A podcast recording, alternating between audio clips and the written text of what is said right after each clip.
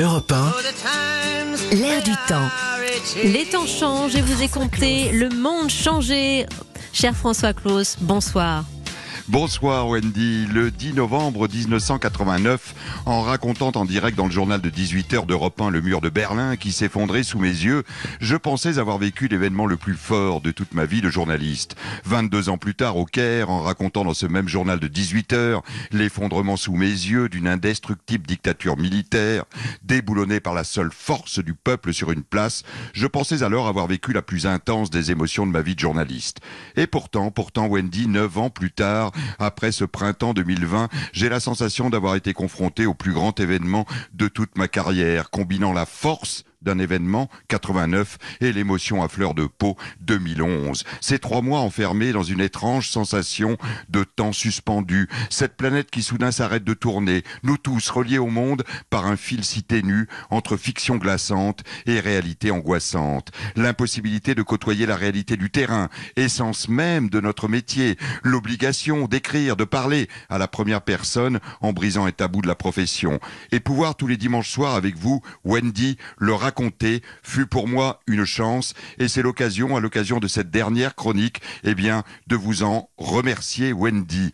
Nous nous souvenons tous de ce que nous faisions le 11 septembre 2001 lorsque New York s'effondrait. Nous nous souvenons tous de ce que nous faisions le 13 novembre 2015 lorsque Paris saignait. Sans la même dimension tragique, bien évidemment, nous nous sommes tous retrouvés plongés dans la même stupeur collective.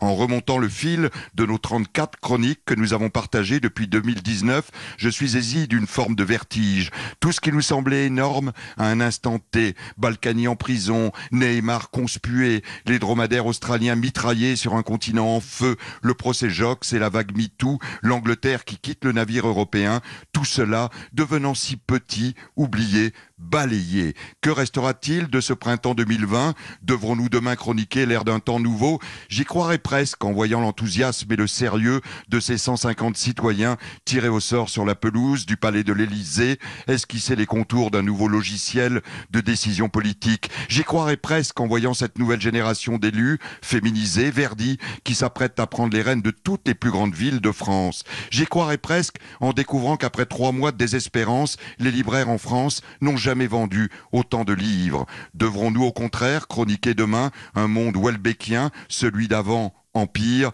il m'arrive de le redouter quand jour après jour s'égrène et s'amplifie la longue litanie des plans sociaux. Il m'arrive de le redouter comme ces 56% de salariés aujourd'hui qui expriment leur peur de retourner au bureau. Il m'arrive de le redouter en découvrant cette Amérique trumpienne qui décide de préempter à coups de milliards de dollars, pour elle et pour elle seule, les stocks disponibles de Remdesivir, le seul médicament peut-être protecteur face au virus. L'espérer ou le redouter, ce monde d'après, ce sera l'objet vraisemblablement d'une autre série de chroniques. Cela restera de toute façon l'essence de notre métier, Wendy, raconter ces temps qui changent, surtout quand ils resteront hors normes.